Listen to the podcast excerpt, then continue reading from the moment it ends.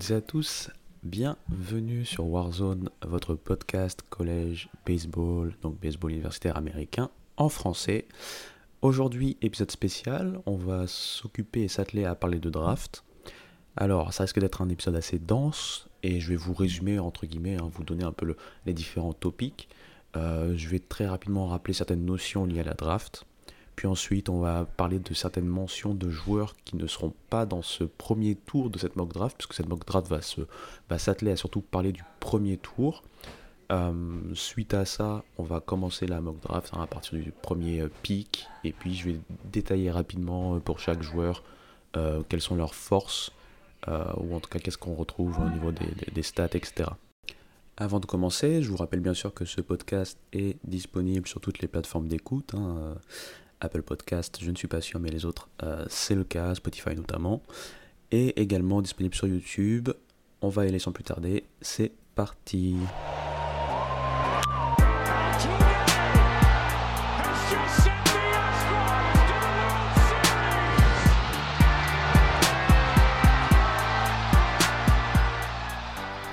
Et donc, avant de complètement commencer cette mock draft, il y a plusieurs choses à rappeler. Ce sont des petits rappels pour ceux qui ne sont pas forcément au courant de comment se déroule la draft en MLB. Il y a pas mal de différences, notamment par rapport à une draft NBA par exemple.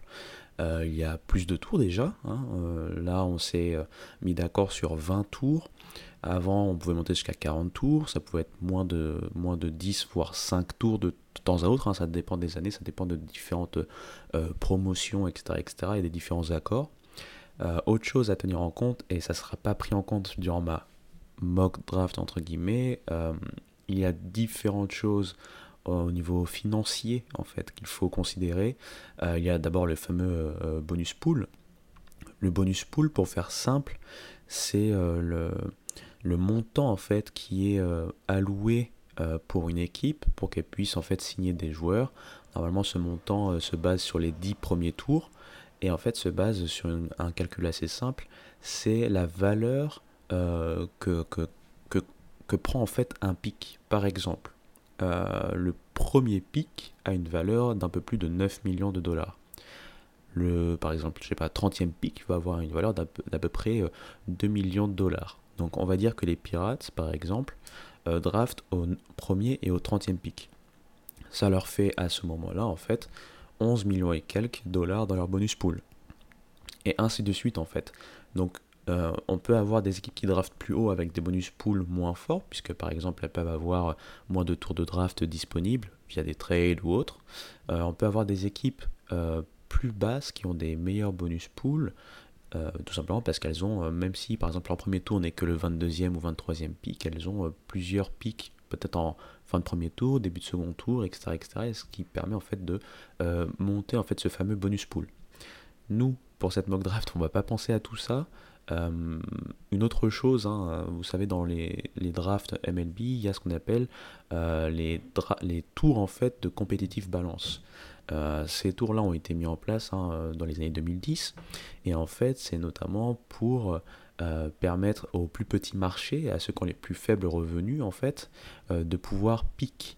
Ça leur donne aussi d'autres avantages, notamment pour avoir un meilleur bonus pool au niveau de la draft internationale. Hein vous savez, sur euh, la draft, la Rule 5, parce que là, en juillet, c'est la Rule 4. Donc la Rule 4, c'est euh, les joueurs euh, qui jouent donc au niveau lycéen américain, au niveau universitaire américain, alors que l'international, la Rule 5, pardon, c'est la draft internationale, hein, donc qui international dit des joueurs venus d'autres contrées. Nous, on s'arrêtera donc pour le coup au 29e pic. Pourquoi 29 Je sais qu'il y a 30 équipes, mais si vous vous rappelez, j'en avais parlé lors d'un article, les Dodgers et les Mets vont euh, piquer 10 euh, positions plus loin que prévu. Ils devaient piquer respectivement en position 22 et 26, et du fait de la luxury tax, enfin, du fait de, c'est pas exactement une luxury tax, mais du fait qu'ils payent et qu'ils aient des, gros payrolls qui dépassent en fait un certain seuil, ils sont privés de drafter en fait quelque part au premier tour vont drafter en fait en 32e pour les Mets et en 36e pour les Dodgers. Ça va correspondre en termes de position à peu près au niveau euh, du euh, premier euh, round, donc le round A de la compétitive balance dont je viens de parler juste avant. voilà, donc on va faire au plus simple. On va parler des 29 premiers pics. Et bien sûr, je rappelle que comme je ne prends pas en compte le bonus pool, je ne prends pas en compte toutes les considérations financières. je vais vraiment me baser aussi sur ce que je connais moi en termes de talent, sur les fiches que je peux trouver sur des joueurs que je n'ai pas suivis. Par exemple, moi qui suis beaucoup le collège baseball, donc le baseball universitaire, je n'ai pas la même assiduité ou la même faculté à pouvoir suivre le, le baseball lycéen. Donc là-dessus, on va vraiment se baser sur ce qu'il se passe, sur ce qui a été écrit par les scouts et sur ce qu'on voit à peu près sur les sites. Et ensuite, je le rappelle bien sûr, ma mock draft, sauf énorme surprise, sera forcément assez loin de la vérité, puisque je vais encore une fois me baser sur le talent que je vois, et peut-être que de temps en temps, je vais avoir l'impression de me baser un peu sur un, un fit, ou en tout cas un besoin d'une équipe, alors que dans d'autres cas, je vais juste drafter au talent. Ça va vraiment dépendre de, ma vision de la chose, donc c'est quelque chose de personnel, mais c'est surtout pour faire un exercice aussi, pour pouvoir euh, parler de, bah, des meilleurs jeunes, en fait, hein, qui sont amenés à être appelés euh, lors de cette draft. Donc voilà, on a posé les bases. Avant de commencer à parler des mentions honorables, on fait une petite pause.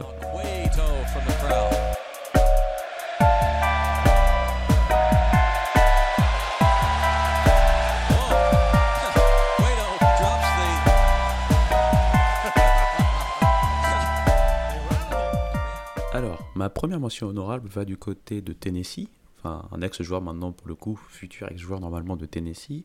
Je parle bien sûr de Maui Aouna. Euh, si vous me suivez, vous m'avez souvent entendu parler de lui, puisque c'est vrai que avant euh, son transfert du côté de Tennessee et donc euh, à son arrivée à Tennessee, c'était potentiellement un joueur de premier tour pour la draft à venir. beaucoup de qualités, il avait montré des fortes qualités offensives, une belle discipline, de la puissance du côté de la Big 12 avec Kansas. Et du coup, il est entré dans le, portail des transferts. Donc, euh, au niveau euh, universitaire, vous pouvez donc demander à changer d'école via ce fameux portail des transferts. Je ne vais pas y revenir dans ce podcast. Mais voilà, il est arrivé à Tennessee avec une certaine hype. Euh, beaucoup de personnes imaginaient, l'imaginaient en fait transférer ou translater ce qu'il avait fait en Big 12 en SEC. Mais il faut savoir que son arrivée a été assez rocambolesque puisqu'il a été pas exactement suspendu, mais il, n'a pas pu jouer les deux premières semaines en fait hein, euh, de la compétition euh, NCAA. Euh, il y avait pas mal d'imbroglio autour de sa présence au sein de Tennessee. Ça avait euh, d'ailleurs euh, créé une forte polémique avec notamment Vitello, le coach de Tennessee, qui était monté au créneau. Et pas que pour ça, on se rappelle que ça a aussi, de manière générale, un peu déraillé Tennessee en tant que tel. Hein. Leur début de saison a été difficile à cause de toutes les polémiques et notamment de cette arrivée de Maui Aouna qui a, eu, qui a dû donc attendre ces deux fameuses semaines. et ensuite, en fait, c'est comme s'il n'est jamais vraiment rentré dans sa saison beaucoup de problèmes en fait euh, à tout simplement contacter la balle euh, pour un joueur qui avait montré une certaine discipline. Euh, c'est assez dommage parce que c'est vrai que dans d'autres paramètres de son jeu, on sait c'est un shortstop qui est assez, assez puissant, assez, assez bon défenseur, assez rapide, un bon contrôle de, de, son corps et surtout un bras puissant. on sait que toutes ces qualités-là ne sont pas perdues en défense, ça a toujours été bon, ça continue à être bon même en SEC. Euh, en termes de vitesse, en termes de, qualité athlétique qu'il avait déjà montré auparavant, ça a continué, mais malheureusement en termes d'attaque, ça a été assez euh, famélique, assez compliqué. Et du coup, on a vu euh, bah, tout simplement son, on va dire son draft stock, ou si vous voulez, c'est l'attente liée à la draft diminuer à son égard, et du coup, je le vois pas être pris au premier tour. S'il l'est, bah, tant mieux pour lui, parce que c'est un joueur qui a un fort potentiel. En tout cas, au niveau défensif, il n'a pas grand-chose à prouver sur ses qualités athlétiques. C'est au niveau offensif, s'il pouvait retrouver euh, plus de consistance, plus de constance à la batte, euh, une meilleure discipline, une meilleure approche, euh, voilà, ça pourrait lui permettre de se développer, d'être un futur style dans quelques années pour l'équipe qui le, qui le drafterait donc après ce fameux premier tour. Autre mention, c'est un joueur dont on a entendu parler très très récemment. Il a été euh, euh, important, voire importantissime pour LSU lors des College World Series, notamment la finale, avec ce fameux match où il a réussi les 17 strikeouts en 8 euh, manches. Hein. Je parle bien sûr de Ty Floyd. Alors, Ty Floyd, c'est comme si c'était un peu le, moment des occasions ratées. Euh, comme c'est noté notamment sur MLB.com, euh, on le sait, il a failli euh, être drafté à la draft 2020, mais il n'a pas été, puisqu'il n'a pas réussi à montrer les belles choses qu'il avait pu montrer dans ses premières années lycéennes. Sur son année senior, ça a été plus compliqué. l'année dernière, encore une fois, il était éligible hein, pour, pour la draft, mais malgré, malgré le fait d'être sophomore, en termes, de, en termes de génération, il était éligible. Toujours ses problèmes d'inconstance. on sait que c'est un joueur qui a une fastball euh, intéressante, pas non plus parmi les plus grandes fastballs ou les plus rapides ou véloces fastballs euh, du, pays, mais par contre il est capable hein, de, montrer pas mal de choses avec cette fastball, euh, notamment s'il arrive à, à, jouer avec elle dans les coins de la zone. il faut savoir aussi que ce fameux Ty Floyd a d'autres pitch en fait dans son escarcelle, notamment une curveball qui on va dire, est pas mal, mais bon, qui euh, manque en fait un peu de constance là aussi pour pouvoir euh, récupérer la zone. Euh, s'il avait réussi à montrer plus de constance, on ne parlerait pas de lui dans les mentions honorables, mais pourquoi pas peut-être à la limite du premier tour. Là, je trouve quand même assez loin, même pour un, pour un premier tour. Je ne sais même pas si un second tour serait faisable pour lui. Enfin, peut-être. Hein, mais euh, ce qu'il faut savoir avec ce joueur également, c'est que euh, il y a donc cette curveball, il y a aussi la slider. C'est la slider en fait qui euh, peut être considérée comme son deuxième pitch. Hein, c'est son deuxième pitch le plus utilisé, son deuxième pitch le plus constant malgré le fait que là aussi ça n'a pas été si probant cette saison. Et enfin, il a une change-up, mais sa change-up, il l'utilise pas tant que ça. Malgré tout, c'est un joueur qui a euh, voilà, euh, pas mal de qualités en termes de, bras, hein, tout simplement, et qui euh, semble être capable d'ajouter de la vitesse, en fait, sans non plus forcer, en fait, sur son bras. est-ce que ça va être un joueur qui peut de rester un starter au plus haut niveau? Personnellement, moi j'ai des doutes. en tout cas, avec aussi peu de constance dans ses secondary pitches, donc les pitches qui ne sont pas sa fastball, qui est sa principale en fait balle. Euh, s'il arrive à montrer un peu mieux avec sa slider par exemple, et c'est surtout en termes de contrôle en général, il arrive à se montrer un peu plus euh, consistant ou constant avec le développement euh, dans, la, dans, la, dans le farm system dans lequel il va être, pourquoi pas devenir un, starter en bout de rotation par exemple. ça me paraît malgré tout compliqué. Moi personnellement, je l'imagine plutôt entre un genre de relève par exemple, qui pourrait sur une période assez courte hein, dans un match euh, pouvoir, euh, pouvoir euh, travailler, travailler sur, sur, face, à, face au batteur et compagnie. Quoi. Donc, est-ce que ça serait une sorte de long reliever, par exemple, un, releveur qui pourrait faire 2, 3, voire 4 manches? Pourquoi pas hein, Comme j'ai dit encore une fois, la façon de lancer de Ty Floyd est assez intéressante dans le sens où ça semble, être, ça semble être sans effort en termes de, de stress sur son bras. Bien sûr, est-ce que ça va se translater au niveau professionnel Ça, je sais pas. Mais voilà, bah, c'était la deuxième mention euh, dont je voulais parler. Euh, tiens, puisqu'on est dans les pitchers, on va parler de son adversaire, euh, Brandon Sprout. Alors, lui, c'était donc l'ace officiel hein, de Florida cette saison. Il a donc fait aussi les finales des College World Series. Il était donc face à Ty Floyd. il a fait un outing solide, hein, correct. pour moi, c'est pas le plus grand lanceur. Enfin, j'ai toujours eu du mal avec ce joueur depuis que je le vois. Je sais que c'est un joueur plutôt euh, solide, on va dire. Euh, et il faut savoir d'ailleurs euh, que pour moi, il est assez lié en fait à, entre guillemets, à moi, puisqu'en fait, il aurait pu arriver en fait chez nous, chez les Mets. Sauf qu'il a décidé de revenir en fait à, la fac plutôt que de céder aux sirènes des Mets. Moi personnellement j'étais un peu déçu de sa sélection puisque encore une fois c'est personnel, hein, c'est vraiment une, impression que j'ai. C'est un joueur qui a une balle rapide intéressante, ça, il n'y a rien à dire là-dessus. Euh, sa slider aussi euh, est pas mal, il a une change-up qui est, on va dire, en travaux. Mais là encore, lui, c'est un peu comme Ty Floyd, le, principal problème pour moi, c'est le contrôle, la commande. Euh, c'est difficile de montrer, enfin, il a été difficile pour lui de montrer de la, commande tout au long de sa, carrière. Il y a eu des, moments, des périodes où il a été plus consistant, plus constant, mais encore une fois, ça a été compliqué. Ça reste un lanceur solide au niveau universitaire. Euh, est-ce que ça en fait un joueur qui pourrait euh, être intéressant au niveau euh, MLB bah, Avec le bon développement, j'ai pas de doute. Mais malheureusement, enfin en tout cas, pour lui, même s'il peut avoir 2, 3, 4 différents pitchs, j'imagine aussi plutôt comme un releveur, peut-être un, long releveur par exemple, qu'un vrai starter au niveau MLB. Avoir bien sûr, ça après c'est des considérations sur du potentiel, sur ce que j'ai vu, et après avec le développement, il pourrait très bien bah, devenir, me faire mentir déjà, et devenir un, starter.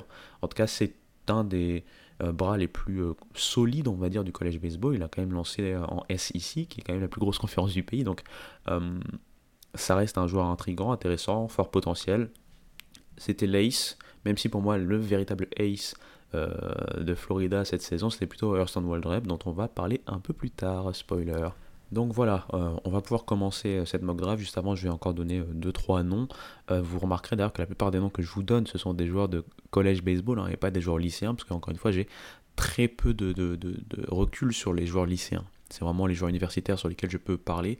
J'en avais déjà parlé en article, hein, Colton Ledbetter euh, qui est arrivé à Mississippi State pour faire une grosse saison à SEC et se montrer, il a très bien réussi. Euh, il pourrait être en second tour. Hein. Je pense à des joueurs aussi euh, comme Mitch Jebb de Michigan State qui a fait une très belle saison, Cole Carrick, San Diego State. bien sûr, bien sûr, les joueurs qui sont limitrophes premier tour, je dirais, puisque Jake Geloff de UVA de Virginia, qui a d'ailleurs fait les College World Series, est un joueur qui pour moi pourrait, pourquoi pas, tomber au premier tour. Il n'y a rien de, rien de choquant à cela. Un autre, joueur du côté de la Virginie, mais côté de Virginia Tech cette fois, c'est bien sûr euh, Jack Hurley qui euh, a aidé Virginia Tech du mieux qu'il pouvait. Virginia, Tech, pardon, orphelin de euh, Gavin Cross, on se rappelle, leur meilleur joueur la saison dernière, mais Jack Hurley a donc pris un peu le flambeau, a essayé d'aider comme il a pu malgré les blessures, etc., etc. Il a fait une saison très très solide. Donc voici, voilà, enfin voilà, pour les mentions honorables, et puis on va donc passer à la mock draft. Ok, donc on commence cette mock draft par le pic numéro 1. Et donc, contrairement à tout ce que vous pouvez voir sur internet avec les manigances potentielles de Boras et du clan Cruz, qui n'auraient pas forcément allé du côté euh, de Pittsburgh et qui essaieraient de monter le prix vis-à-vis euh, du bonus assigné hein, par rapport au bonus pool, moi, je vais rester droit dans ma ligne de conduite et je dis que les Pirates, euh, dans ma mock draft, sélectionnent Dylan Cruz en numéro 1. Pour moi, Dylan Cruz, c'est un choix qui fait sens, dans le sens où, pas déjà, c'est le meilleur joueur euh, de college baseball cette saison, hein, Golden Spike. C'est euh, des chiffres en constante évolution dans le bon sens. Dès sa saison freshman, je rappelle qu'il il aurait pu être notamment euh, drafté, ou se présenter en tout cas à la draft, il y a trois ans de cela il avait finalement décidé de rejoindre LSU au niveau universitaire et dès sa saison freshman, c'est le freshman de l'année, avec euh, des chiffres très très forts, notamment un OPS à 1.116, un nombre de bases de total but, vous savez le nombre total de euh, bases atteintes en fait via euh, des coups sûrs, donc un simple, double, triple et home run. Il avait donc un, total basis de 163. encore une fois, des chiffres assez exceptionnels pour un freshman dans la meilleure conférence du pays. Euh, son année 2, il est euh, joueur SEC de l'année. Là encore, euh, des très bons chiffres. Peut-être en termes de moyenne au bâton, c'était un tout petit peu plus faible. Là encore, un gros OPS, un 1.153, un nombre de total bases 172, 22 home runs pour le coup. Ce sera sa meilleure marque au niveau collège universitaire. Peut-être pas exactement placé de la même façon aussi au niveau stratégique que cette saison. Où cette saison, il a tout simplement volé sur lourd. Euh, il était complètement au-dessus de tout le monde. Euh, je vous donne ces chiffres, hein, euh, toutes ces stats de base. Donc en moyenne au bâton, c'est euh, 426, c'est-à-dire 42,6%. En OBP, c'est 567, c'est-à-dire plus de 56% en OBP. En slugging, c'est plus de 71%. Et en OPS, c'est 1.280 nombre de bases totales, donc 184. Et donc pour vous faire encore plus tourner la, tête, pardon, c'est euh, notamment 110 coups sûrs sur 258 at-bat, c'est 71 euh, walk, donc 71 buts sur balle pour 46 euh, strikeouts. Qu'est-ce que je peux vous dire d'autre pour vous faire plaisir? En nombre de bases volées, il y en a 6. Hein. On sait que sa saison freshman, c'était sa meilleure saison en termes de bases volées, mais c'était aussi sa saison où il a le plus tenté. Hein. C'était 12 bases volées sur 15 tentatives. Là, il l'a fait avec parcimonie. C'est comme si en fait il lisait le jeu à l'avance. Il mettrait chaque aspect du jeu. Euh, un joueur qui était assez haut dans le line-up hein, euh, du côté des LSU, et ce qui fait qu'il a aussi scoré beaucoup de points. Donc, pas produit autant de points que sa saison sophomore. Sophomore, c'était 72. Là, c'est 70. Euh, mais on le retrouve avec 100 points scorés. donc, vraiment une saison de PlayStation, hein, tout simplement encore une fois. Hein, je ne sais pas comment, comment le qualifier, c'est une saison d'extraterrestre. au collège baseball, on a rarement vu ça. de mémoire, je pense qu'un joueur qui a fait ça, et notamment sur ces trois saisons, je dirais que c'est Robin Ventura, de mémoire. Robin Ventura, qui d'ailleurs, hein, au passage, pour euh, parler deux secondes de lui, euh, aura eu une année notamment en 88 exceptionnelle, puisqu'il va non seulement remporter le, les trophées de meilleur joueur baseball universitaire, hein, Golden Spike et Dick Hauser, mais également euh, récupérer la, médaille d'or aux Jeux Olympiques de Séoul. Et là-bas, il aura notamment une moyenne au bâton, comme ce qu'il avait fait, ou presque aussi bien ce qu'il avait fait en termes de collège baseball, avec une moyenne à .409, ça veut dire plus de 40% au bâton. Donc pour revenir sur, euh, sur Dylan Cruz, il a fait quelque chose qu'on voit assez rarement au niveau euh, college baseball. Alors bien sûr, les, ses détracteurs se demandent s'il pourrait faire la même chose au niveau professionnel, puisque c'est pas forcément, il n'y a pas la même disparité de talent ou l'hétérogénéité de talent. J'ai fait exprès de prendre un mot compliqué pour galérer, comme souvent, mais euh, j'ai envie de rétorquer que voilà, il était dans la meilleure conférence du pays, face quasiment au meilleur lanceur du pays, sauf un dont on va parler juste après forcément, puisqu'ils étaient dans la même équipe vraiment, ce que ce qu'apporte Dylan Cruz offensivement, c'est assez incroyable. Euh, il a ce calme, cette versatilité que peu de joueurs ont à son âge. Comme je dis encore une fois, c'est comme s'il avait tout compris en fait. Il a vraiment tout compris euh, euh, au niveau baseball universitaire en tout cas. Il sait comment timer le tout au niveau offensif. vraiment voilà, un énorme joueur. Il a non seulement de la puissance, il a du contact, il a de la discipline,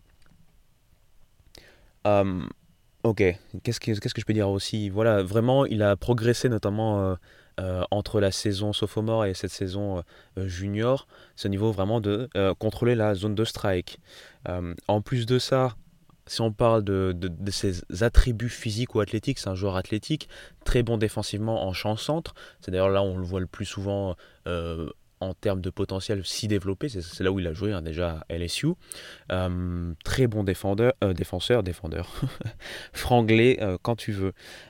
très bon défenseur, il il a une très bonne vitesse qui lui permet aussi de travailler sur base. Hein. Comme j'ai dit, il a réussi à, voler 12 bases en freshman. Après, il a euh, clairement euh, délaissé un peu ce jeu-là pour se concentrer sur euh, son approche à la batte, hein, très clairement.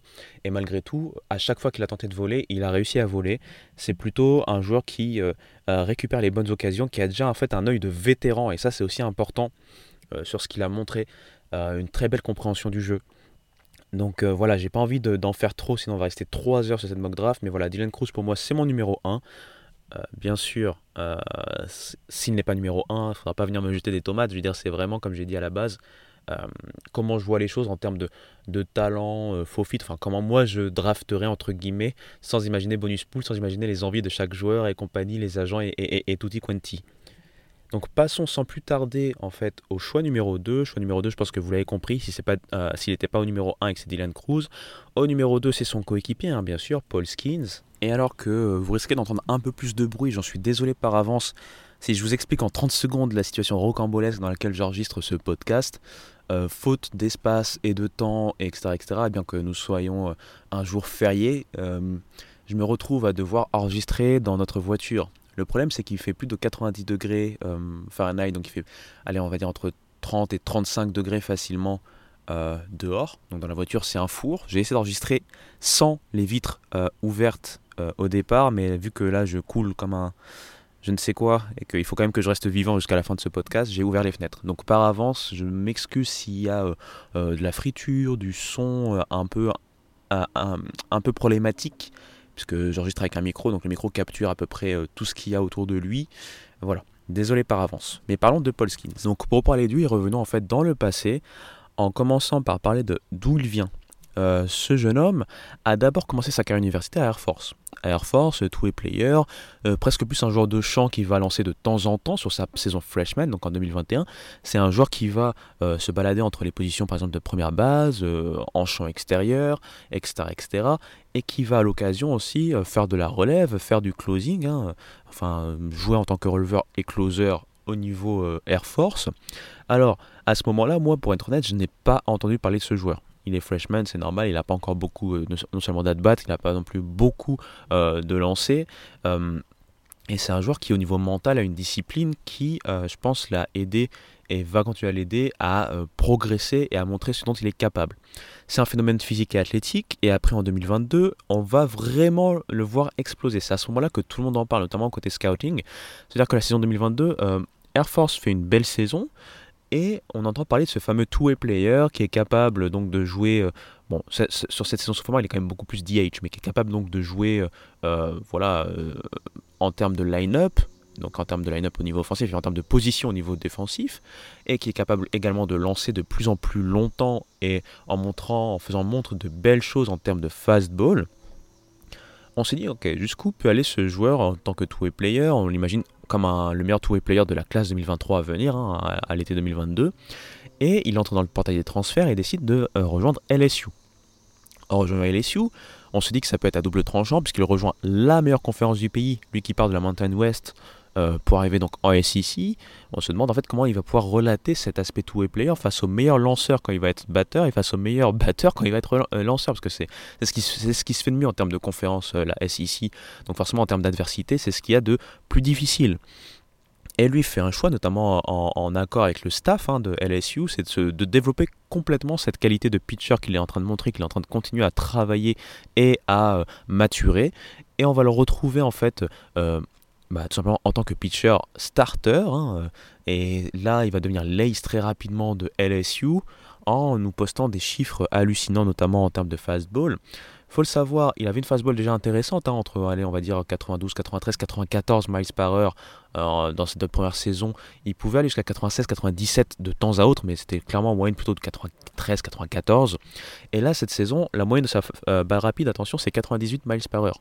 Sachant que c'est sa principale arme. Euh, il a beaucoup retiré surprise des joueurs juste sur sa balle rapide, faut le savoir.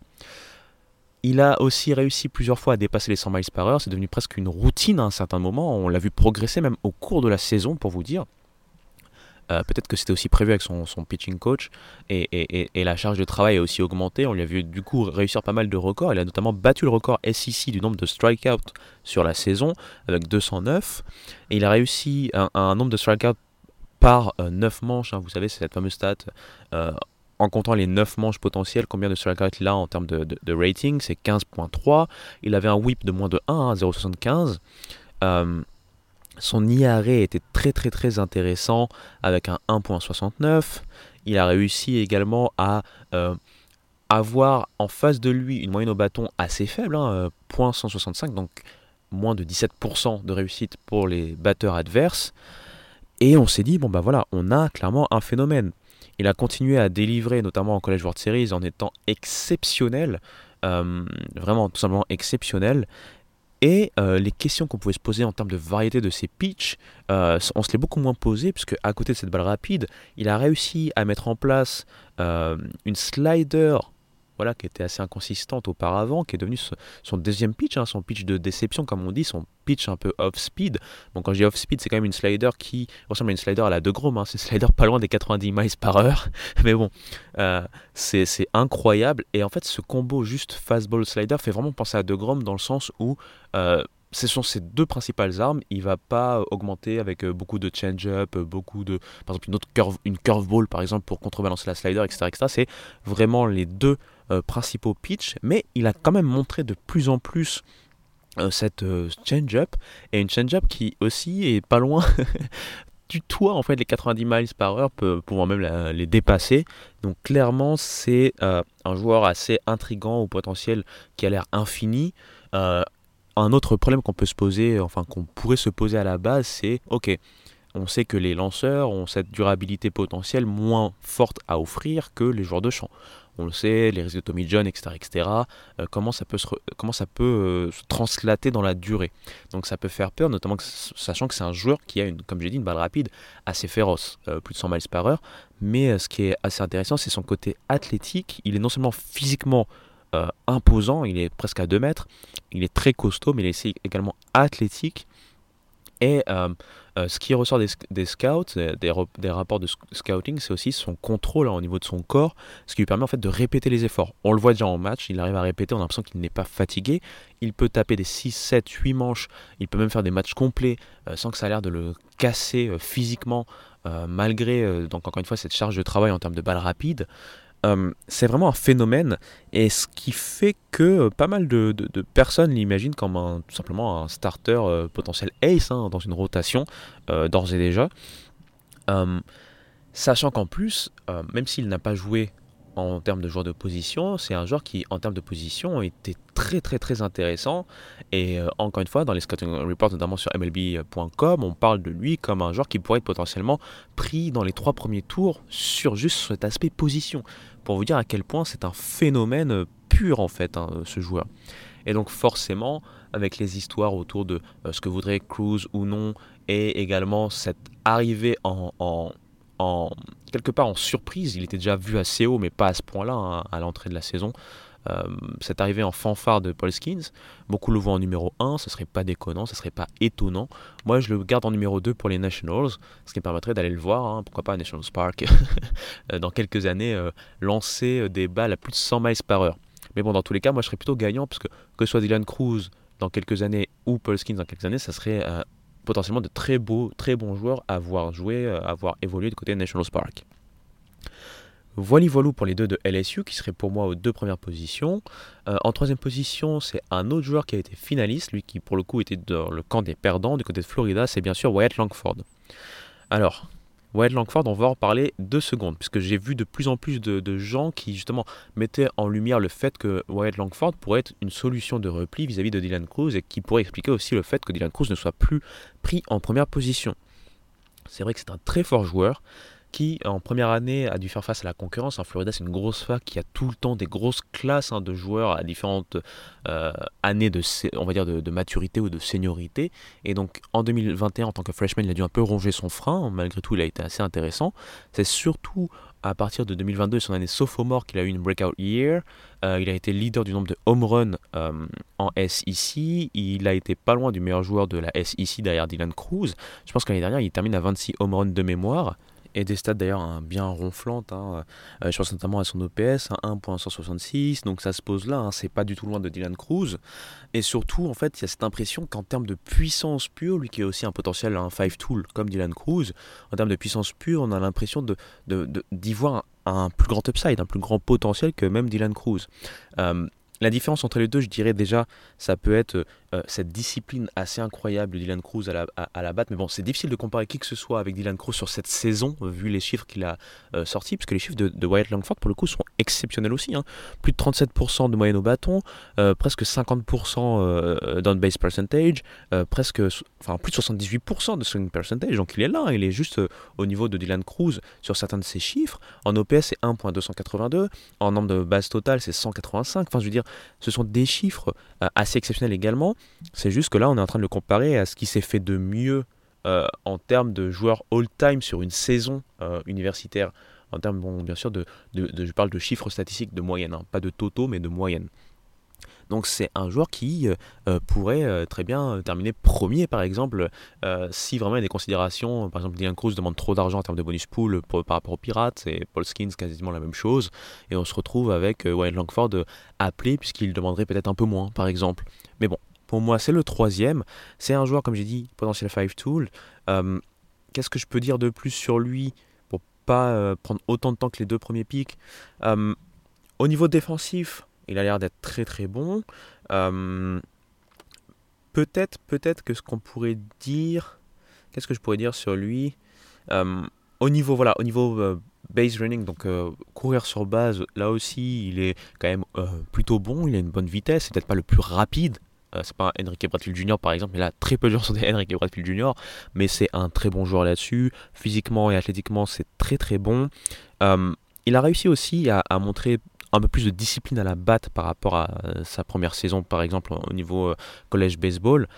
Et euh, avec ce, donc, cette puissance qu'il a potentiellement montré, c'est un très très bon joueur, un très très beau prospect à voir. Lui aussi, c'est dans l'outfield, hein, côté Florida, donc ce sera certainement dans l'outfield au niveau, au niveau professionnel. Hein, on l'a vu en left field, hein, pour être complet là-dessus.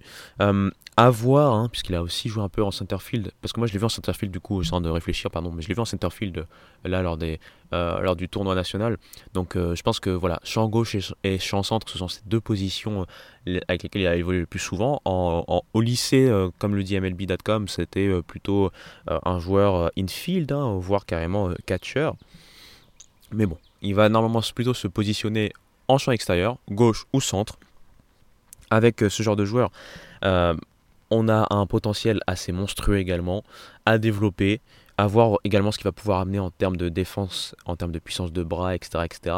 C'est peut-être euh, sur ces chiffres-là qu'il est un tout petit peu en dessous. Hein, défense et, puissance de bras en termes défensifs, c'est peut-être les, trucs un petit peu plus à travailler, mais voilà, potentiel 5 tool, donc joueur normalement au potentiel exceptionnel. On va voir ce qu'il donnera. Alors, en quatrième position, là pour le coup, je vais plutôt suivre ce qui se dit hein, euh, sur la plupart des mock drafts, puisque pour le coup, comme je l'ai dit, au niveau des joueurs lycéens, j'ai beaucoup moins euh, d'insight, beaucoup moins de, recul. C'est-à-dire que je lis comme tout le monde hein, ce qui est dit, mais je ne peux pas vous dire, vous donner mon avis personnel vu que je n'ai rien vu hein, de, ces jeunes joueurs. Mais je sais qu'il y a deux jeunes lycéens qui, se, qui s'enchaînent sur les places 4 et 5 potentiellement. Donc on va les faire d'un coup. Euh, Walker Jenkins et Max Clark, ce sont deux joueurs qui sont plutôt outfielders, donc deux joueurs lycéens encore une fois. Euh, le premier nommé plutôt du côté de North Carolina, le second de l'Indiana. Et en fait, euh, potentiellement, ce sont deux joueurs qui se rapprochent assez. Ça serait pas étonnant de voir l'un et l'autre interchangeables entre guillemets en termes de position dans la draft. Hein. Donc moi je vais positionner euh, côté Rangers Walker Jenkins donc en quatrième position et côté Minnesota Twins Max Clark donc en cinquième position. Alors en commençant par Walker Jenkins, déjà c'est au niveau physique un fort spécimen. Hein. Il n'a rien à envier à Dylan Cruz ou à Langford sur cet aspect-là. Au contraire, il est à 6'3, donc 6'3 il fait plus d'un mètre 90, 1m91 à peu près, euh, 91-92 même. Euh, c'est un joueur qui euh, a montré de grosses facultés sur la puissance à la batte. Il, a montré des belles choses en termes de contact, mais c'est surtout sur la puissance à la batte qu'il a montré des choses assez exceptionnelles. c'est un joueur qui a perdu de la vitesse au fur et à mesure de son développement physique hein, en grandissant et qui reste un joueur solide au niveau de la course en vitesse, hein, mais plus aussi explosif qu'auparavant. Euh, un joueur avec une bonne puissance de bras, euh, ce qui devrait lui permettre aussi de rester dans l'outfield. Hein. On sait que c'est un joueur qui, au niveau lycée du côté de North Carolina, est plutôt un joueur de champ-centre. Donc, on va voir si c'est là-dessus qu'on va vouloir le développer. Mais voilà, grosse force de, bras au niveau du lancer, euh, le fielding est intéressant, euh, la puissance pour le coup est vraiment, vraiment, vraiment très, très intéressante, c'est là-dessus qu'on l'attend. Euh, et également, donc, en termes de course, c'est pas mal, c'est bon, hein, c'est plus aussi exceptionnel qu'avant, mais voilà, c'est un potentiel bien sûr 5 tool, euh, rien à dire. C'est un joueur qui, encore une fois, a été euh, mis en, balance avec Max Clark. Pendant les premiers mock drafts, c'était plutôt, enfin les premières mock drafts, c'était plutôt Max Clark qui était devant lui. Et là, ça s'est interchangé. Donc j'ai vraiment suivi pour le coup le script. Hein. Vous me pardonnerez là-dessus. Euh, passons du coup à Max Clark. Là encore, gros joueur. Joueur qui se distingue plus par sa qualité de contact au niveau de la batte que par sa puissance. Sa puissance est encore à développer. joueur aussi qui se distingue par sa vitesse.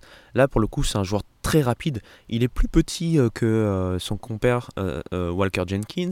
ça reste un, beau bébé, un 6'1, il doit faire 1m85 à peu près. et pour 190 pounds, ça veut dire qu'il fait du 85 kg facile. je dirais, à peu près de mémoire. Hein. Si, on veut faire la conversion pounds, kilogrammes, c'est un joueur donc encore une fois voilà très rapide qui va donc pouvoir montrer son travail sur base, qui va aussi pouvoir gérer pas mal de terrain en termes d'outfield, hein, parce que c'est un joueur aussi de l'outfield pour le coup.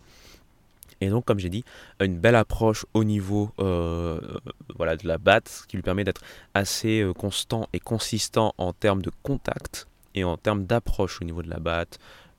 essayer d'éviter voilà, le whiff, etc. etc. C'est un joueur qui pourrait travailler, euh, voilà, il est très jeune, 18 hein, ans, donc il pourrait donc travailler maintenant sur développer sa puissance au niveau euh, des coups. Il a pour le coup une très bonne puissance de bras également, ça j'en ai pas parlé.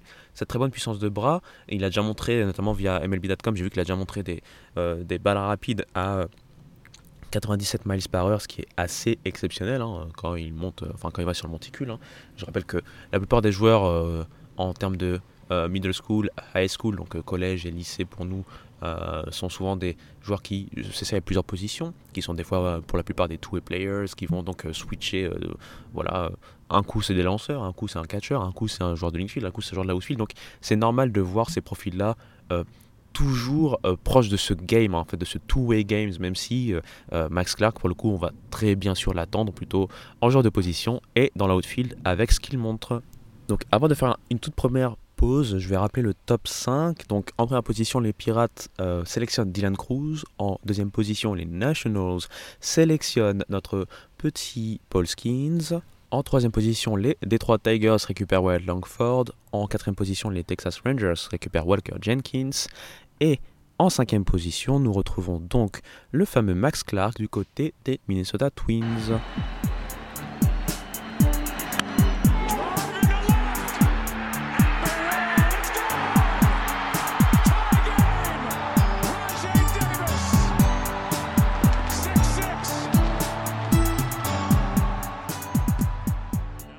Commençons maintenant les positions 6 à 10. On va un peu moins rentrer dans le détail. Vous allez voir qu'au bout d'un moment, il y aura quasiment plus de détails, puisque c'est avant tout pour vous présenter les jeunes que je vois dans ma mock.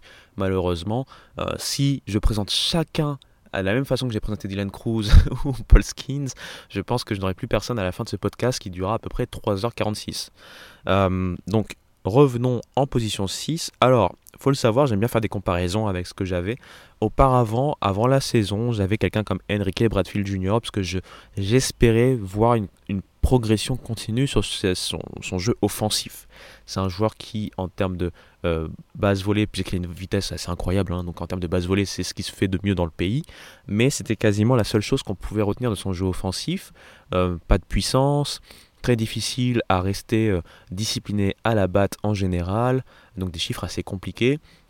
En sophomore, c'était un peu mieux, mais j'espère justement voir une progression assez significative en junior pour pouvoir le voir assez haut. Ça ne sera pas le cas. Et du coup, ma sixième position a été très difficile à choisir parce que je sais que c'est les Ace qui récupèrent euh, ce sixième pick. Et du coup, euh, j'avais plusieurs joueurs. J'ai décidé moi de partir plutôt avec Kyle Thiel, Kyle Thiel, en fait, c'est le catcher, le receveur de UVA qu'on a retrouvé au College World Series. Euh, on va en parler rapidement. Kyle Thiel, donc c'est un des meilleurs joueurs de ACC, la deuxième meilleure conférence du pays, hein, on peut très clairement l'affirmer. Euh, c'est surtout, je pense, le meilleur receveur hein, de la QV, très clairement. C'est un joueur qui a non seulement continué à progresser au niveau défensif, mais qui surtout au niveau offensif a réussi des choses assez euh, exceptionnelles cette saison si ces deux premières saisons étaient très intéressantes, hein, euh, très euh, intrigantes, euh, notamment sa saison freshman qui avait été de belle facture pour un freshman à ce niveau-là dans une telle conférence. On va se concentrer sur cette dernière saison où les, juniors, hein, du coup. Cette troisième saison, ça a été vraiment la saison de la confirmation pour le coup, pour lui, avec un de ces joueurs qui réussit à être à plus de 40% de moyenne au bâton. Hein, notamment comme Dylan Cruz. Lui termine à 40%, enfin, .407, donc quasiment 41% euh, au bâton en moyenne. En OBP, c'est .475, donc quasiment 47,5%.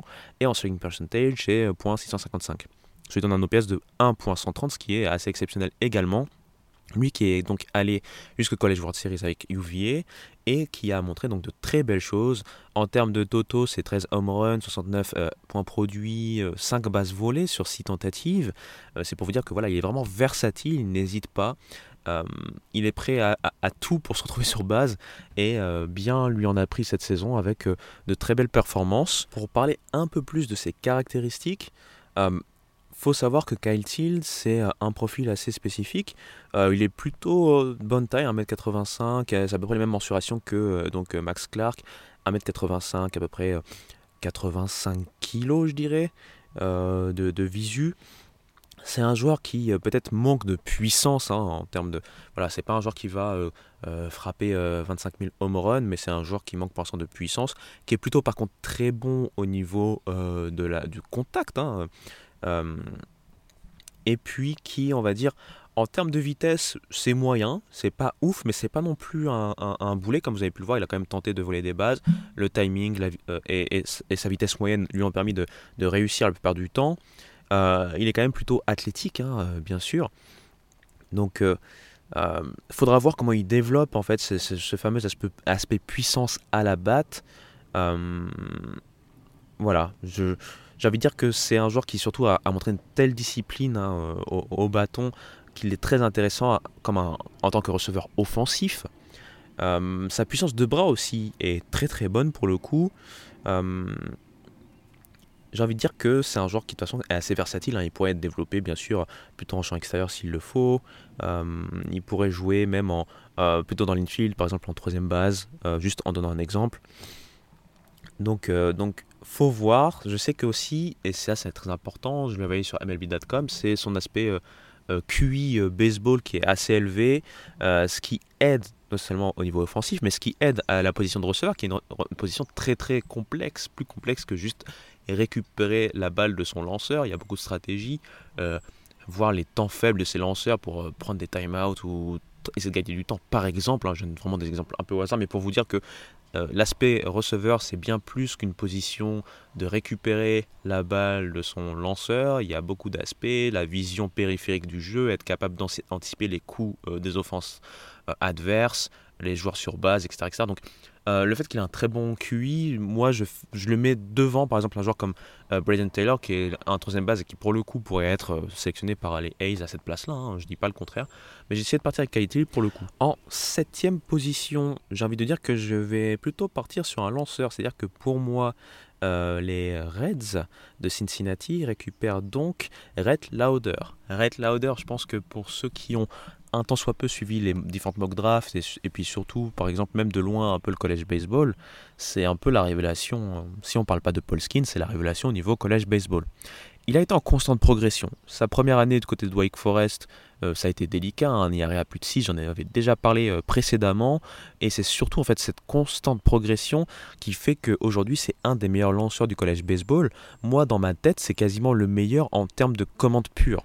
C'est pas le lanceur le plus euh, euh, puissant en termes de vitesse, euh, même si il a montré de, meilleurs. Enfin, par rapport aux deux premières saisons, il a quand même montré de très belles choses en termes de balles rapides. Hein. Il a déjà eu des balles rapides aux alentours des 95, 96, voire 97 miles par heure, ce qui est, très très bon.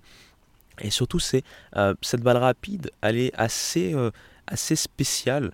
je trouve, elle montre encore plus cet aspect de contrôle que, que je tends à voir du côté de Red Lauder. Euh, au-delà de ça, c'est surtout un joueur qui a euh, plusieurs pitches pour le coup et notamment ce qui ce qui m'impressionne avec lui et je pense que les scouts c'est la même chose hein, j'avais vu sur 2 3 rapports c'est cette fameuse change-up tout le monde le dit c'est si ce n'est la meilleure une des meilleures change-up de tout le baseball universitaire surtout cette façon qu'elle a un peu de, de, disparaître vous savez ce côté la change-up quand elle ralentit et qu'elle plonge elle le fait très bien du côté de, euh, de, de, Red Lauder et pourtant elle a quand même une célérité assez intéressante, hein, plutôt aux alentours de 83, 84, ça peut aller jusqu'à 86 miles par heure. Donc c'est très très très intéressant. Euh, au-delà de ça, il a une slider qui est intéressante également. Euh, et puis, moi je l'ai déjà vu réussir de temps en temps à faire. Bon, est-ce que c'est vraiment une curve ou ce que, ce que, les, ce que les, les experts appellent un peu, je pense, slurve maintenant? La slurve, ou des fois on l'appelle même sweeper, ça dépend de, l'horizontalité du mouvement de la, balle. Euh, je sais qu'il y a beaucoup plus de, de plus en plus ce terme de sweeper ou d'un autre côté de slurve que j'entends. Euh, je suis pas spécialiste là-dessus, donc je vais pas trop en parler, mais, mais juste à l'œil, en fait, c'est une sorte, il a une sorte de, balle qui, fait très, euh, qui a un mouvement à la fois vertical et horizontal qui est très difficile en fait à, euh, à anticiper pour un batteur, et donc en fait avec tous ces pitches qui sont bien contrôlés, et le fait qu'il arrive à répéter l'effort assez souvent euh, de manière sans, sans avoir l'impression de piocher en fait tout simplement, euh, ça le met en très bonne position pour moi. Euh, là où j'ai envie de dire que un autre joueur dont on va parler un peu plus tard a peut-être déçu et est en train justement de chuter pour moi dans, la, dans ma mock draft et peut-être dans la draft des gens à cause justement de ce qu'il était censé montrer, ce qu'il n'a pas su montrer. Et bref, Red Lauder du côté des Reds en 7 position. Pour les Royals en 8 position, j'avais une idée très claire à la base, puis après j'ai fait l'erreur. Des fois c'est très bien pour avoir de, la source, hein, de l'information, et des fois ça peut être un peu à contre-courant ou contre-productif quand on veut faire sa propre mock draft sans être influencé.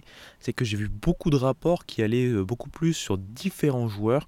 Euh, beaucoup de gens disent que les Royals, euh, c'est un peu compliqué de savoir ce qu'ils vont faire. ils ont montré beaucoup d'intérêt pour deux joueurs de, lycée, donc le, receveur hein, Blake Mitchell et le lanceur droitier, je pense, c'est Nobel Meyer. de mémoire. En plus, j'ai pas trop de, connaissances encore une fois sur les joueurs lycéens. moi, je vais décider de partir un peu avec ce que je vois le plus du coup, c'est-à-dire Blake Mitchell c'est un receveur au niveau universitaire, euh, au niveau lycéen, pardon, et euh, ça apporte aussi son lot d'interrogations, c'est ce que je lis euh, à droite à gauche, ce qui fait que les gens sont pas sûrs du tout de ce, ce pic. Pour le coup, je vais quand même le prendre. Et donc pour parler de ce joueur euh, rapidement, donc tout d'abord je l'imagine être pris en tant que receveur, même si c'est vrai qu'il y a des gens qui pourraient le voir dans l'outfield. Il y a aussi ce profil, comme j'ai dit, souvent les lycéens ont ce côté, cet aspect two-way, c'est son cas. Hein. Un joueur qui a réussi à montrer euh, une belle fastball et une curveball qui ressemble à quelque chose et surtout a apparemment une change-up en développement. Mais bref, moi je le garde en receveur et en receveur en fait c'est un joueur qui a montré de belles choses en termes de batteur. Euh, que ce soit en contact et potentiellement en puissance. Alors pour le coup, c'est quelque chose à développer, mais qui est déjà pas mal là. Ça pourrait être intéressant. Il a montré aussi une très forte puissance de bras. Euh, c'est son principal atout, notamment quand on veut le voir en fait rester derrière le, derrière le, marbre hein, en tant que receveur. Cette habilité à pouvoir lancer très fort, par exemple pour pouvoir récupérer, euh, attraper des joueurs en train de voler des bases. En parlant de vol de base, c'est pas son aspect, enfin c'est pas l'aspect sur lequel il faudra compter puisque c'est pas un bon coureur. Il est athlétique d'après ce que je lis sur les profils scout, mais par contre c'est euh, pas un bon coureur, tout simplement. Malgré ça, euh, son, son, athlétisme lui permet d'être euh, très bon en tant que défenseur, d'avoir cette agilité à défaut d'avoir cette propension à pouvoir bien courir, ce qui fait que ça reste un joueur très intéressant, très intrigant et bien sûr très jeune à pouvoir développer. faudra voir si il est sélectionné au premier tour, est-ce qu'il va se laisser attirer ou est-ce que euh, il va euh, suivre son commitment puisqu'il est censé arriver à LSU euh, la saison prochaine. À voir donc pour lui. On va passer en 9 position et pour moi en 9 position, du coup, j'ai Chase Dolander. Alors, Chase Dolander, c'est très spécial. très spécial à décrire dans le sens où très clairement pour moi c'était à l'entrée hein, avant, avant cette saison c'était le meilleur lanceur en fait de college baseball très clairement il, a fait, il avait fait des choses en 2022 qui euh, lui ont permis d'être euh, pitcher de l'année en SEC déjà. Il était clairement, euh, voilà, le, joueur attendu tout en haut en termes de lanceur. Pas tout en haut de la draft, mais en termes de lanceur le plus haut. il a déjà, pour parler de ses atouts, il a une balle rapide très très intéressante, plutôt au-dessus des 95 miles par heure, il peut arriver jusqu'à 99. Il arrive aussi à lancer avec une belle slider qui se est plutôt dans le, haut euh, des 80 miles par heure, c'est-à-dire plutôt 86, 87 miles par heure. Il peut aller même au-delà des 90 miles par heure. Euh, cette slider, cette slider peut devenir une sorte de, de sweeper, puisque je reparle encore de ce terme. Euh, il a aussi une curveball, il a une change-up. Voilà. Il a montré en fait pas mal de choses en termes de disparité euh, de nombre de pitch qu'il joue, euh, enfin avec lesquels il lance et sur lesquels il a une certaine maîtrise, en tout cas jusqu'à l'année dernière, puisque cette année, ça a été très compliqué bizarrement. Euh, cette année, on va dire que il a eu un gros problème de contrôle et de commande, tout simplement. voilà, on l'a pas reconnu tout simplement. En fait, tout le pitching staff de Tennessee n'a pas été a été méconnaissable, que ce soit lui, que ce soit Chase Burns dont j'ai beaucoup parlé et qui justement euh, s'est placé sur le portail des transferts, euh, ça l'a fait très clairement descendre dans la draft, mais attention, c'est pas parce qu'il est descendu dans la draft que tout d'un coup c'est devenu un mauvais lanceur. Bien au contraire, ça serait quand même un joueur de premier tour largement, puisqu'il a toujours ces, facultés-là en termes de euh, lancer. C'est un très bon lanceur, beaucoup de différents lancers. Il faudra qu'il retrouve un peu plus cette commande qu'il avait montrée en 2022. Et s'il se développe bien, on a quand même un top, un top de rotation, peut-être deux ou troisième de rotation en rotation MLB en termes de projection. Donc il ne faut pas euh, dormir sur lui. Je pense que si les Rockies en 9 position le sélectionnent, ils sont très contents de pouvoir travailler avec lui et essayer de développer euh, ce qu'il a développé, puisque ça reste un des meilleurs lanceurs du collège baseball. Et donc en dixième position, euh, je pense que je vais être assez différent de beaucoup de mock draft. Je sais que c'est les Marlins qui sélectionnent et les Marlins euh, n'ont pas réussi à faire des très très belles drafts euh, ces dernières années. En général, hein, je parle, attention. Euh, je sais qu'il y a beaucoup de mock drafts qui parlent de Arjun Nimala, hein, le shortstop de Strawberry Crest. Hein, c'est un lycée en Floride. Il y a beaucoup d'autres qui le voient, les voient plutôt récupérer un lanceur lycéen, c'est le fameux Noble Meyer. Mais moi, j'ai envie de les, enfin j'ai envie, je les vois bien récupérer un joueur de position qui est bon à la batte, euh, notamment en termes de contact, et qui a prouvé être très bon en termes de shortstop, c'est Jacob Wilson. Euh, ce dernier, j'en avais parlé hein, déjà dans mon top 10 que j'avais fait en janvier, donc avant la saison. C'est un des meilleurs joueurs en termes de discipline à la batte de tout le baseball universitaire. C'est un joueur qu'il est très difficile de retirer surprise et il ne veut pas. Lui, il te dit non, non, vous ne me retirez pas surprise, les gars. Donc, très très bon discipline à la batte, très bon en termes de contact. Euh, lui, son principal, euh, on va dire entre guillemets, défaut si on veut trouver un défaut par rapport à la batte, hein, euh, c'est surtout bah, le fait qu'il ne montre pas beaucoup euh, de puissance à la batte. Quand je dis ne montre pas beaucoup de puissance, on sait que euh, on le voit comme un joueur qui a du potentiel en, en, tant que frappeur de puissance. Mais très clairement, c'est un joueur qui dépasse rarement les 10 home runs par saison au niveau universitaire, puisque il tient avant tout à réussir à contacter la balle, à la mettre dans une zone où il peut entrer sur base.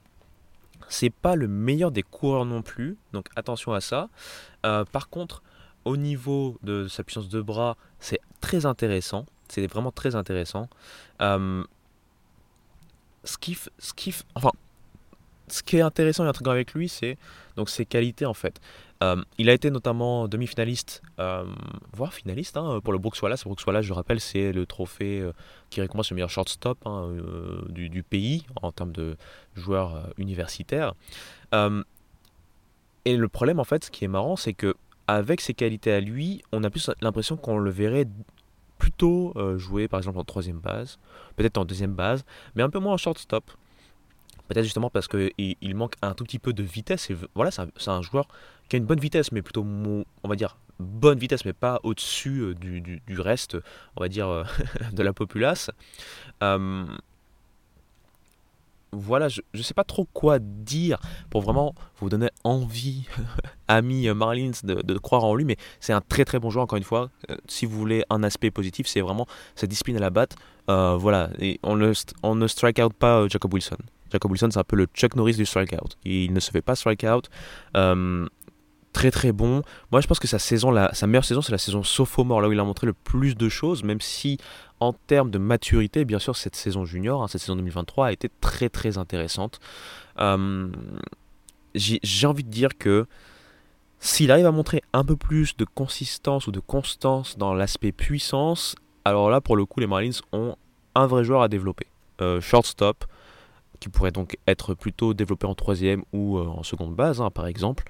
Euh, à voir ce que, ce sera le, plan euh, de, l'équipe qui, le draftera, c'est-à-dire pour moi les Marlins. Mais voilà, on a très bons joueurs. Je vais faire une pause, boire un peu d'eau, puis après on passe aux joueurs de la 11e position à la 20e position.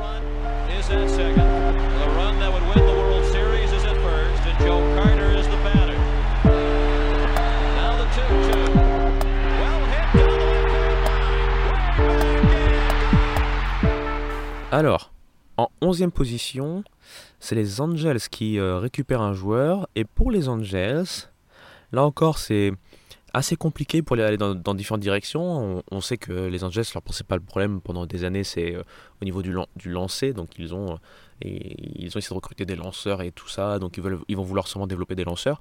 Là, je ne les vois pas récupérer Nobelmeyer, qui est euh, le lanceur que, je vois bien arriver assez vite hein, dans cette mock draft.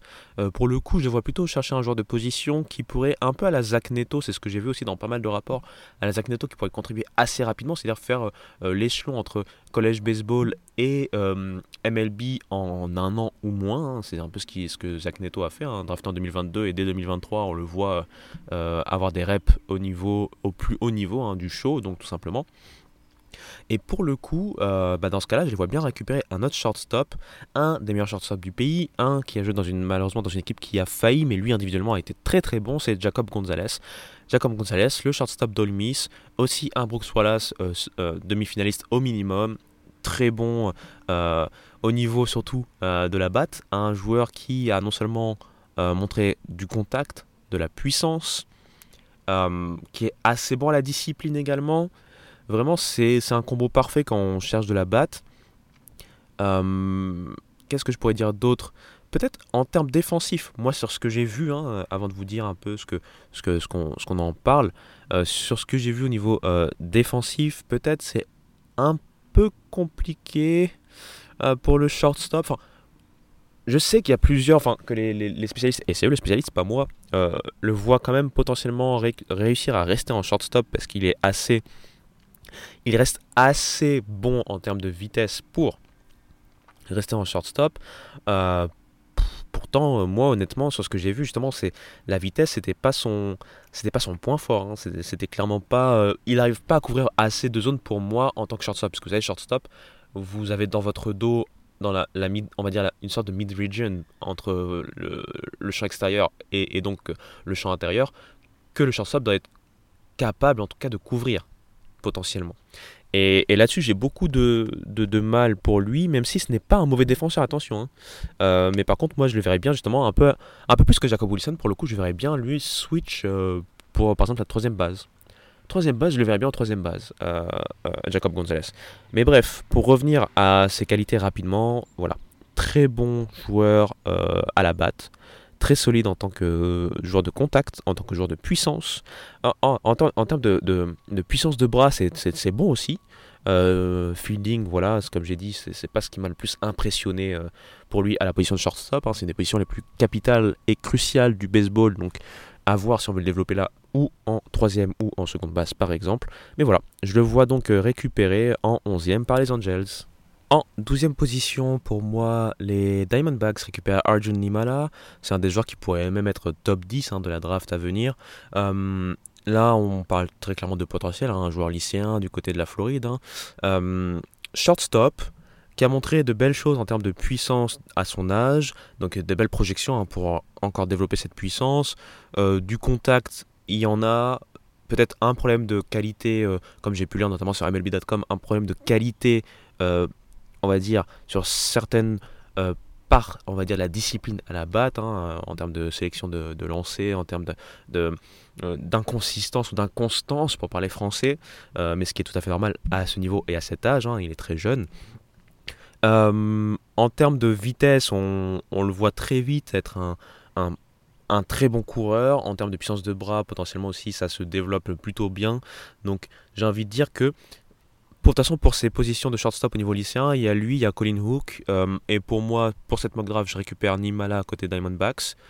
Euh, ça aurait pu être Colin Hook pour le coup, mais euh, voilà pour mon choix. En 13e position, alors je vais dire que c'est Macho de Maryland qui va se retrouver du côté des Cubs. c'est un shortstop, très très bon à Maryland, surtout très bon offensivement. C'est un joueur qui a montré qu'il était capable de frapper de manière régulière euh, et de frapper avec de la puissance. C'est un joueur qui va pouvoir bah, tout simplement euh, montrer cette discipline qu'il a réussi à montrer au niveau universitaire, plus, euh, plus de works, hein, enfin, provoquer que le strikeout concédé par exemple. J'ai envie de dire que peut-être son seul problème, ça va être, puisque c'est un shortstop, c'est peut-être peut sa puissance de bras, parce qu'au niveau de la vitesse, et c'est très bon et du coup il peut euh, très clairement non seulement au niveau défensif couvrir assez de terrain, au niveau offensif courir sur base. Donc euh, voilà, un très très bon joueur de college baseball. À voir comment euh, son développement se poursuivra, mais je vois bien être pris par les Cubs. Aiden Miller est un joueur attendu et Aiden Miller dans ma mock draft part du côté des Red Sox. Le joueur de troisième base est un très bon joueur lycéen en termes offensifs, c'est-à-dire qu'il a déjà montré de belles choses en termes de puissance, en termes de coups, hein, en termes de contact. Contact et puissance, c'est déjà très bien. En termes de course, euh, c'est peut-être pas le plus rapide, mais c'est un bon coureur. En termes de puissance de bras aussi, c'est très bon. Euh, donc j'imagine bien qu'ils vont le laisser plutôt se développer en troisième base. Hein. Il a joué beaucoup, enfin plus jeune, il a joué euh, en, en shortstop, mais clairement euh, en l'imaginant en troisième base plutôt. Et donc les Red Sox le récupèrent et on va pouvoir prendre le temps pour le développer. En 15e position, les White Sox sélectionnent un autre euh, troisième base. Lui pour le coup c'est un troisième base que je connais bien. Ceux qui me suivent m'ont certainement entendu euh, être assez difficile, assez strict avec lui. C'est parce que tout simplement c'est un joueur dont le potentiel me... Je le voyais faire en fait une saison, peut-être pas comme Dylan Cruz bien sûr, mais un peu à la Dylan Cruz, c'est-à-dire à son niveau à lui, montrer que vraiment il, maîtrise le collège baseball. Ça a été plus délicat, même si lors du tournoi national, il a vraiment montré ce à quoi je m'attendais de sa part sur toute la saison. C'est Braden Taylor, le joueur de TCU, qui est un joueur au potentiel assez, assez fou. Euh, très clairement, ça serait pas étonnant de le voir carrément dans le top 10 de la draft. Hein. Dans ma mock draft, il descend assez, enfin plus bas, mais si on le voit par exemple pris par les A's, par exemple, ça serait pas choquant. Euh, pour, vous donner un peu euh, rapidement euh, de quel joueur on parle, c'est un joueur qui est plutôt agile, plutôt bon, très bon en défense en troisième base. Il a déjà joué un peu en seconde base et en shortstop, mais c'est pas là où il est le meilleur. Troisième base, c'est clairement là où il, est bon. un, coureur moyen, pas lent, moyen.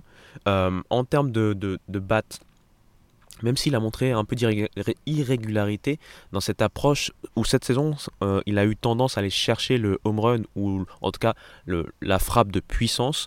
En général, c'est plutôt un joueur qui a une bonne discipline, qui est donc aussi bon en contact qu'en termes de puissance. En termes de puissance de bras, c'est très bon. En termes de défense, comme j'ai dit, c'est très bon. Donc, euh, il n'y a pas de raison de le voir partir si bas que ça. Je vois quand même rester en premier tour. Et pour moi, il va chez les White Sox. En 16e position, pour moi, euh, du coup, c'est les Giants qui sélectionnent et ils vont sélectionner un lanceur. J'ai hésité, mais j'ai décidé de prendre en fait plutôt euh, le lanceur de lycée, Nobelmeyer. Nobelmeyer, euh, c'est un joueur qui aurait pu aussi être sélectionné plus tôt et qui sera peut-être sélectionné plus tôt dans la véritable draft. C'est un joueur qui est très intéressant. Lanceur droitier, on le dit hein, en fait, c'est potentiellement le meilleur bras de, lycée à se présenter à la draft. Euh, il a déjà une très belle balle rapide, une très bonne slider. Euh, et c'est clairement ce mix de pitch qui lui permet d'être performant, à voir comment il va se développer. Et pour moi, il va du côté des Giants. Pour les Orioles, j'ai l'impression que je vais reach un peu. Je pense que la plupart des mock drafts le voient pas aussi haut, mais moi je vais le mettre ici. Euh, je vais mettre Chase Davis. Euh, Chase Davis, joueur d'Arizona, j'en ai déjà parlé euh, dans mes différents podcasts ou même sur les articles Omora. C'est un joueur qui fait montre d'une très très belle puissance. physiquement, athlétiquement, c'est impressionnant. Euh, pas mal en défense malgré ses grosses qualités athlétiques. Il, pourrait faire un peu mieux encore que ça. Mais c'est un joueur qui montre assez de belles choses. Et même s'il ne serait pas étonnant de le voir plutôt en fin de premier tour, moi j'essaie de reach là-dessus. Euh, en fait, j'ai hésité pour être honnête entre lui et Tommy Troy. Mais euh, pour le coup, ça sera lui pour moi chez les Orioles. Et du coup, on va enchaîner avec Tommy Troy qui arriverait donc du coup chez les Brewers. Les Brewers, comme euh, c'est dit assez, partout, hein, ça fait un petit moment qu'ils sélectionnent plutôt des joueurs collège, des joueurs universitaires en termes de batte. Et Tommy Troy, c'est très clairement un profil qui pourrait fit. Il est très bon, le joueur de Stanford, un des meilleurs frappeurs de collège baseball. Euh, il a eu des petits pépins physiques, mais malgré tout, il a fait une très très bonne saison. Ils sont allés au College World Series, comme souvent. Il a pu faire montre de sa qualité jusque là-bas. Donc voilà. Donc pour moi, en 17 côté Orioles, je répète, c'est Chase Davis, un petit reach. On verra si. Imaginons, ça tombe, tant mieux. Si ça tombe pas, c'est pas très grave. Hein. C'est aussi pour le, pour le présenter dans ce board. Il pourrait arriver plus tard. Et en 18e position chez les Brewers, je mets du coup Tommy Troy de Sanford. En 19e position, j'ai également longtemps hésité avec un genre de position, mais j'ai décidé d'aller plutôt avec Hurston Waldrep, le lanceur droitier de Florida. Euh, en fait, issu de cette fameuse école entre guillemets de Southern Miss, je vous ai parlé de Chase Dolander auparavant, il vient aussi de là-bas. Il y a un autre joueur qui pourrait être appelé euh, euh, peut-être au deuxième ou troisième tour de cette draft, par exemple, Tanner Hall, qui était l'ace de Southern Miss. donc ils sont ces dernières années, ils ont, été plutôt réputés en termes de baseball universitaire pour produire des bons lanceurs. Euh, Austin Waldrep, lorsqu'il a transféré à Florida, on, l'imaginait vraiment euh, faire montre d'un gros talent un peu à la Chase Hollander, par exemple, la saison dernière. Euh, même si il n'a pas montré la constance qu'on pouvait imaginer, il a été très bon, au point même que moi, comme je le dis souvent, pour moi c'est mon ace officieux cette saison pour euh, Florida. Euh, peut-être aussi je suis biaisé parce que je n'aime pas trop Brandon Sprout, je suis désolé, je m'en excuse. Mais voilà, euh, Urson Waldrep, une très belle, euh, très belle arme, j'allais dire, c'est du franglais. Un très bon bras, pardon, un très bon bras droit hein, en termes de lanceur. Donc un très bon coup à avoir en 19e position du coup pour les Rays. Et en 20e, pour finir cette partie-là, les Blue Jays vont récupérer Thomas White, le lanceur gaucher de Phillips Academy, donc au niveau lycéen, du côté de Massachusetts. Euh, là, pareil, pas assez de recul pour vous dire exactement euh, en quoi euh, ce joueur est si bon que ça, etc. etc. mais c'est un joueur qui arrive dans pas mal de mock draft au final, qui apparemment a loupé ses dernières au niveau lycéen, au niveau circuit lycéen, mais qui montre quand même de belles choses. ce, ce dont on nous parle souvent, c'est donc ce combo qu'il a avec euh, sa balle rapide qui est déjà très rapide, hein, au-delà des 97 miles par heure, enfin aux alentours des 87 miles par heure, et cette curveball qui est plutôt en milieu fin des 70 miles par heure, hein, pas loin des 80. Euh, à voir s'il arrive à développer d'autres armes, enfin d'autres voilà, d'autres pitchs à son arsenal, notamment on parle d'une change-up. Mais voilà, c'est un potentiel très très jeune lycéen à, pouvoir développer, et donc euh, il arrive chez moi du côté des Blue Jays. On fait une nouvelle pause avant de terminer donc euh, cette mock draft avec ce qu'il reste et on ira un peu plus vite.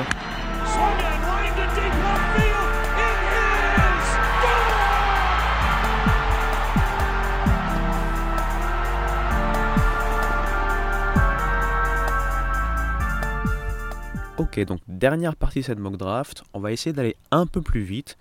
On va commencer par le numéro 21. Pour moi, euh, les 21, c'est les Cardinals. Ils vont récupérer, Nolan Chanuel. Ils sont, ils sont beaucoup en fait associés à Nolan Chanuel pour être honnête. Euh, Nolan Chanuel, pour ceux qui ne le connaissent pas, il joue à FAU et ça a été le meilleur lanceur en termes de moyenne du collège baseball. Donc exit Dylan Cruz, dont je vous ai vanté les mérites pendant euh, des siècles et des siècles.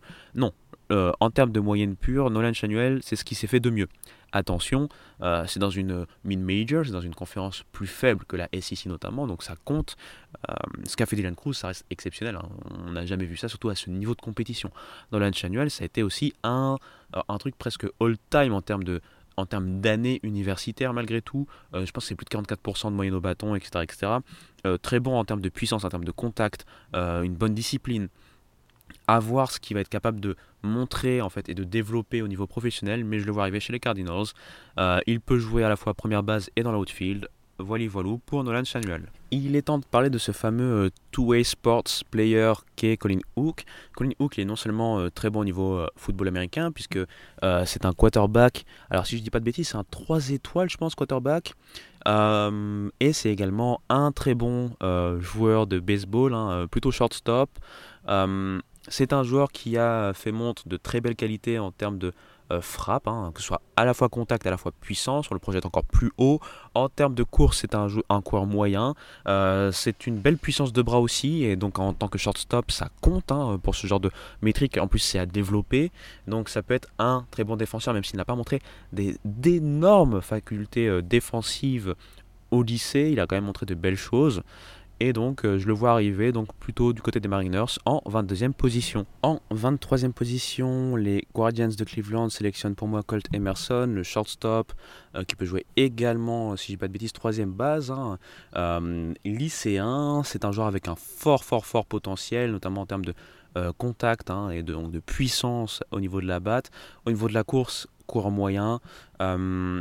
Donc euh, voilà, à voir s'il va se développer en fonction de, sa croissance également et de ses attributs physiques et athlétiques. Plutôt troisième base ou plutôt shortstop. Euh, en termes de puissance de bras également, c'est très bon. À voir ce qu'il va pouvoir essayer également euh, faire en termes de progrès, en termes de défense en général, quelle que soit la position dans laquelle il sera développé. Donc je le vois bien aller faire son développement du côté de Cleveland. En 24e position, enchaînons, on va aller vers le two-way player. Enfin, c'est un des two-way players, mais c'est en tout cas le two-way player annoncé euh, en tant que tel euh, Brice Eldridge. Brice Eldridge, c'est un lycéen du côté de Virginie d'ailleurs. Il, est, il peut jouer première base, il peut jouer donc euh, sur le monticule en tant que lanceur. Et surtout, ce qui est intéressant avec lui, c'est en fait cette versatilité. Il faut savoir en fait que on sait que la plupart des two-way players au niveau lycéen ne vont pas rester two-way players. Ils vont donc, comme j'avais dit, passer, soit se focaliser sur le lancer, soit se focaliser plutôt sur euh, la position. Euh, lui, pour l'instant, a priori, on peut le développer sur les, deux côtés, avec certainement de préférence pour son côté lanceur, puisque c'est un joueur qui a déjà une belle fastball, euh, une très belle slider, et puis qui peut travailler sur sa change-up. Donc à voir euh, quelle sera la politique en fait du coup des Braves, hein, parce que c'est les Braves qui sélectionnent en 24e position, et du coup je les vois bien prendre Bryce ou Brice Eldridge. Les Padres sélectionnent selon moi celui qui a été la petite déception dont j'ai parlé au début hein, de, ce podcast, c'est... Euh, euh, Enrique Bradfield Jr., donc le, le outfielder, hein, c'est centerfield du côté de Vanderbilt. Lui, c'est un joueur que je vois depuis son année freshman. Je sais que lors de la draft 2020, il aurait même pu être sélectionné. Euh, bref, avec lui, on sait ce qu'on a d'ores et déjà. C'est déjà élite, même plus qu'élite en termes de course. Euh, c'est tellement rapide, c'est un speedster, il n'y a rien d'autre à dire. Quand il est sur base, il est très dangereux. En défense, il est impeccable avec tout le terrain qui couvre, avec sa vitesse et ses, facultés euh, défensives, notamment son, son QI défensif. Là où il y a des questions, bien sûr, comme euh, d'habitude avec lui, c'est plutôt sa production offensive. Si c'est un joueur qui arrive à rester au moins euh, efficace en termes de discipline à la batte et pouvoir arriver sur base, ça reste très très bon, puisque avoir ce combo joueur qui est capable d'arriver sur base et ensuite de travailler sur base, amener beaucoup plus de tension en fait à l'équipe adverse puisqu'on sait qu'il est capable de voler n'importe quelle base. Pourquoi pas même voler euh, le euh, faire un, vol de la maison. Enfin, enfin, vous savez ce que je veux dire. J'essaie de, de, traduire dans ma tête. C'est assez compliqué, mais euh, voler le, le, home, hein, réussir à voler au niveau du marbre et donc scorer un point par le vol. Bref, c'est un joueur qui fait peur en fait pour les adversaires vis à -vis de ses capacités là. C'est un joueur qui fait beaucoup moins peur, encore une fois, en termes de production à la batte. Mais s'il arrive au moins à rester constant, euh, agrémenter un peu ce qu'il a fait en termes de sophomore, euh, voilà, plus de contact, même si la puissance est quelque chose qui, qui est encore à développer très clairement, c'est son talon d'Achille très clairement. On va pas le voir euh, frapper 20 home runs par saison, en tout cas à l'heure actuelle. On sait ce qu'on a avec lui. Beaucoup de comparaisons bien sûr avec Kenny Lofton, hein, euh, et c'est logique, c'est un profil qu'on peut très vite en fait euh, appliquer pour Enrique Bradfield Jr.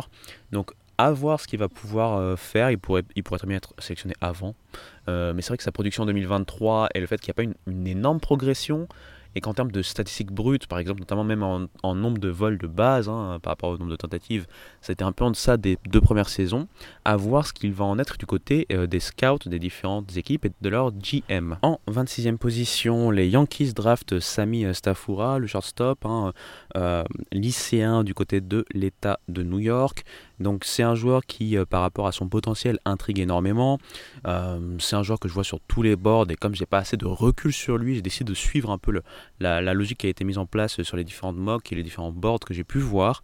Euh, à voir ce qu'ils vont faire vraiment, mais si c'est un joueur qui atterrit de ce côté-là, il y a le temps de le développer, un peu à la Volpe par exemple, et à voir ce que ça donne dans les années futures. En 27e position, j'ai longtemps hésité euh, entre Charlie Soto, le fameux euh, pitcher euh, de Rebound Christian en Floride, dont on entend beaucoup parler cette année, et comment il s'appelle George Lombard, le shortstop de Florida également, de Gulliver Prep en Floride, hein, donc deux joueurs lycéens. J'ai décidé plutôt d'aller vers George Lombard, ce qui est par rapport au mock draft que j'ai pu voir peut-être un petit reach. Mais bon, j'ai essayé de partir avec lui puisqu'il a montré pas mal de choses intrigantes. Euh, on va voir, c'est surtout cette saison en fait qu'il s'est montré. Donc à voir, est-ce que j'ai pas un peu trop rich pour lui et que d'autres profils un peu plus logiques euh, pourraient arriver à cette position-là, mais j'avais pas trop, euh, pour être honnête, j'avais pas trop de, visibilité sur ce que les Phillies pourraient faire dans ma mock draft, puisque je voyais par contre en 28e position très clairement Yo Andy Morales, dont j'ai beaucoup plus de choses à dire, mais je vais pas trop en parler. le troisième base de Miami arrivé chez les Astros. Pour moi, les Astros ont la route et l'auto toute tracée pour récupérer un très bon joueur, très fort euh, au niveau offensif, euh, puissance, euh, contact également. Cette, saison, il a été très très bon au niveau universitaire avec Miami. il a fait de belles performances aussi loin que Miami a pu aller. Hein. Euh, notamment dans le tournoi national, mais pas que. En ACC, ça a été un des meilleurs joueurs, très clairement. En défense aussi, il est bon en troisième base, il a ce qu'il faut en termes de puissance de bras, en termes de, de skills sur cette position pour euh, jouer à cette position-là. Et très clairement, pour moi, c'est un fit en fait parfait entre les Astros et euh, Andy Morales, le joueur ou maintenant futur ex-joueur des Hurricanes de Miami. Et donc, pour finir cette mock draft, j'ai essayé de parler de ce fameux euh, pic qu'a récupéré les Mariners grâce au fait que euh, Julio Rodriguez a été euh, rookie de l'année. Je ne me rappelle plus exactement le nom du pic en question. Alors, je ne me rappelle plus exactement, est-ce que c'est Promotion? Je n'ai pas envie de vous mentir, c'est Promotion quelque chose.